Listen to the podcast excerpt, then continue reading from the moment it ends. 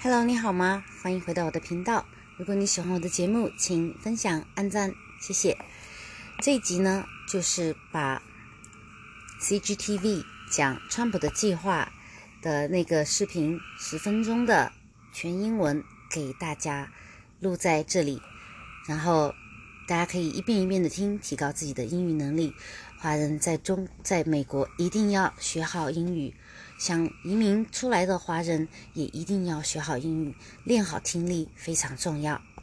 好，以下。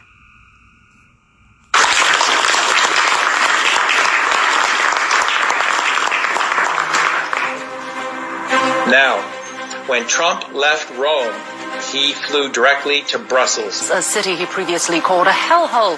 Can he and NATO's European members agree on who their real enemies are? And on International Missing Children's Day, we learn what can be done to both find and prevent losing children. And you all know the two big players that are in Brussels. You have the, the this uh, European Parliamentary for the EU, and then you also have NATO that just happens to, to be in Brussels as well.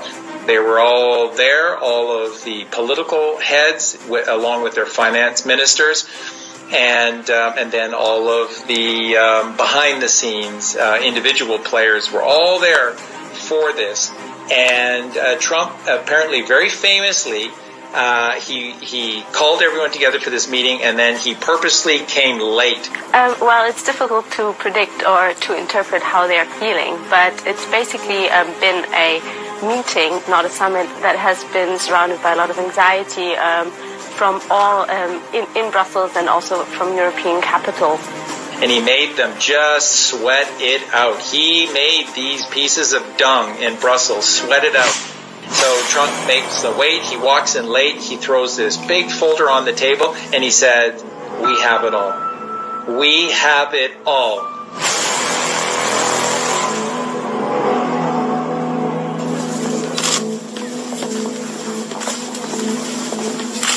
And in short order, those little rats, those little cowards, they all capitulated in very, very short order.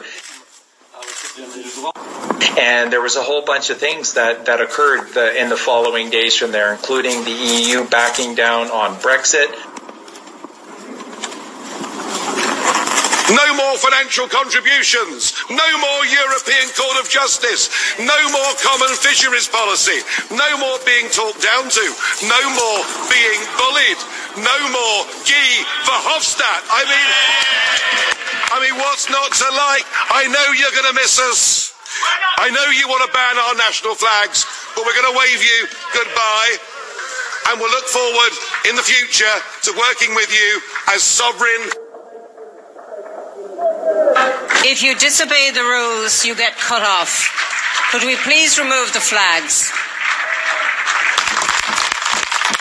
um, and uh, NATO having to, you know, step up and, and basically pay for the, the bulk, and, and all of these different nations instead of the United States having to fund all of them. He plans to tell other members to spend more on defence and step up the fight against terrorism. I have been very, very direct with Secretary Stoltenberg and members of the alliance in saying that NATO members must finally contribute their fair share and meet their financial obligations.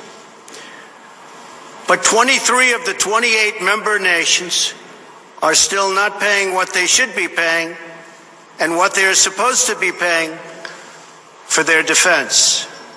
It's not, it's not like that's a big deal in terms of saving money or anything. No, it's symbolic. It's symbolic. You're going to pay for NATO from now on. We're not because I'm in charge. So when the photo op came for this famous meeting in Brussels, Trump again came late. he just shows to everyone who was there that he was in charge of the meeting. He disseminated the information to the press. He said what was going down. He showed them. He came in late and then he left. And he owns the EU and NATO. That's why they've done everything they've done uh, ever since. Now, in October of 2017, there was an attempt on the life of the new Saudi crown prince. Yeah, if you look at the map, Jake, it gives you an idea why this was so deadly. Hundreds of our fellow citizens are now mourning the sudden loss of a loved one. Uh, this little operation that was uh, set for him in Las Vegas uh, was uh, was taken down at the last second, and he was he was protected.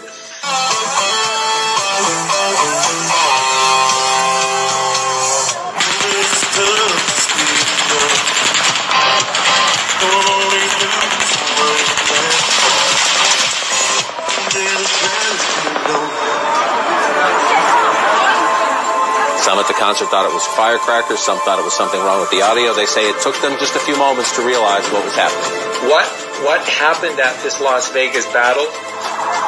Hey,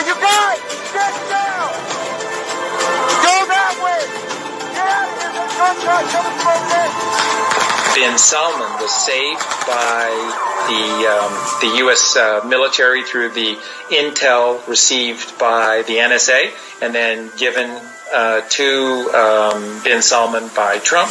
Uh, he was asked to take on an even bigger role, and he agreed to do it. He basically was saying to Trump, "Anything, anything, my brother, anything, my brother."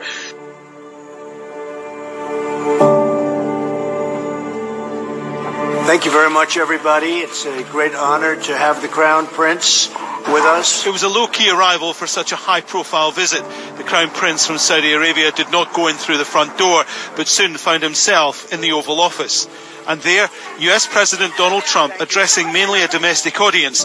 On Trump's behalf, Bin Salman went to all of the major corporations, and in particular, the media companies, so Google, Apple, Twitter, Facebook, Microsoft, uh, all of these main, main companies were all targeted by Bin Salman. And on Trump's behalf, he visited all of them. And of course, the, this is all verifiable. I've got, I've got all of the documentation, all of the imagery, uh, showing all of these meetings taking place. And this is Bin Salman essentially doing helping Trump to do all of this all of this work for him. And he went and he visited all of these puppet heads for all of these puppet companies. And he basically read them the riot act and told them showed them the documentation that the NSA had on all of them and basically said you you play you play for team Trump and Trump is now in control of of these corporations or declass. All of this information will be declassified one by one, and each one of you will be offered up um, to the masses as a uh, uh, as a child murderer. So they all capitulated, and there, there's the money shots of all of these various heads of all of these various companies, um, uh, including uh, Jack Dorsey for Twitter.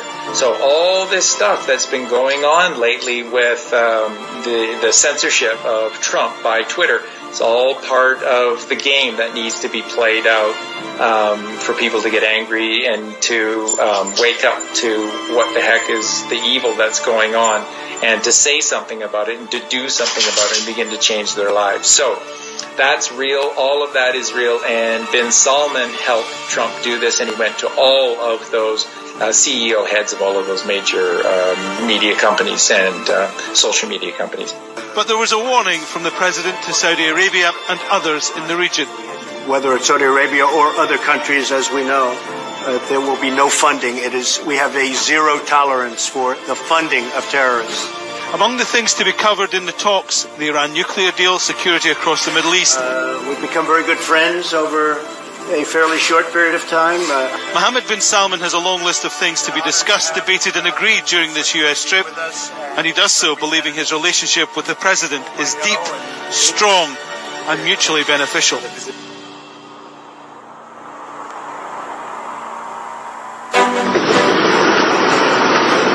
US President Donald Trump has touched down in Davos, Switzerland for the World Economic Forum, which he will address for the first time.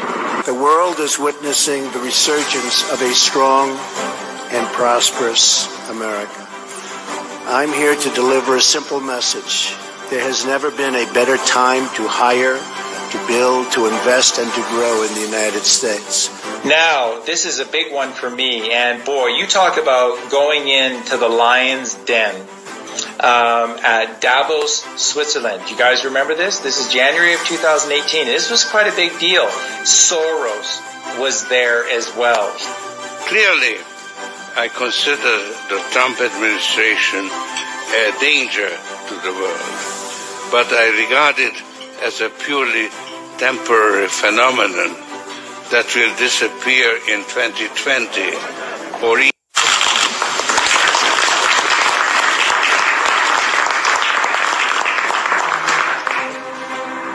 Now, when Trump left Rome, he flew directly to Brussels. A city he previously called a hellhole. Can he and NATO's European members agree on who their real enemies are?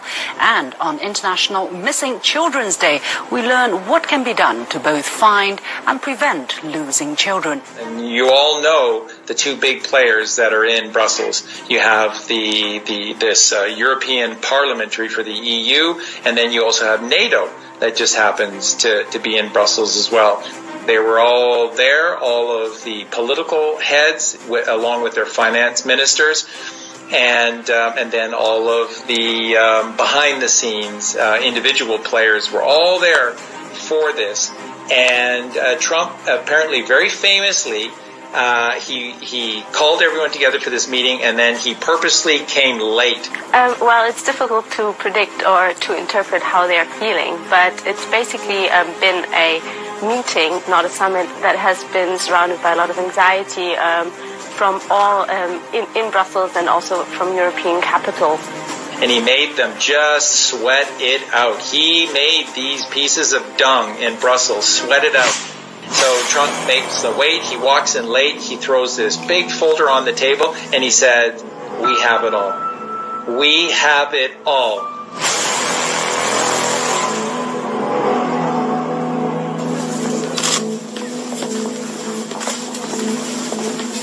And in short order, those little rats, those little cowards, they all capitulated in very, very short order. And there was a whole bunch of things that, that occurred the, in the following days from there, including the EU backing down on Brexit, No more financial contributions. No more European Court of Justice. No more common fisheries policy. No more being talked down to. No more being bullied. No more Guy Verhofstadt. I mean, I mean, what's not to like? I know you're going to miss us. I know you want to ban our national flags, but we're going to wave you goodbye. And we'll look forward in the future to working with you as sovereign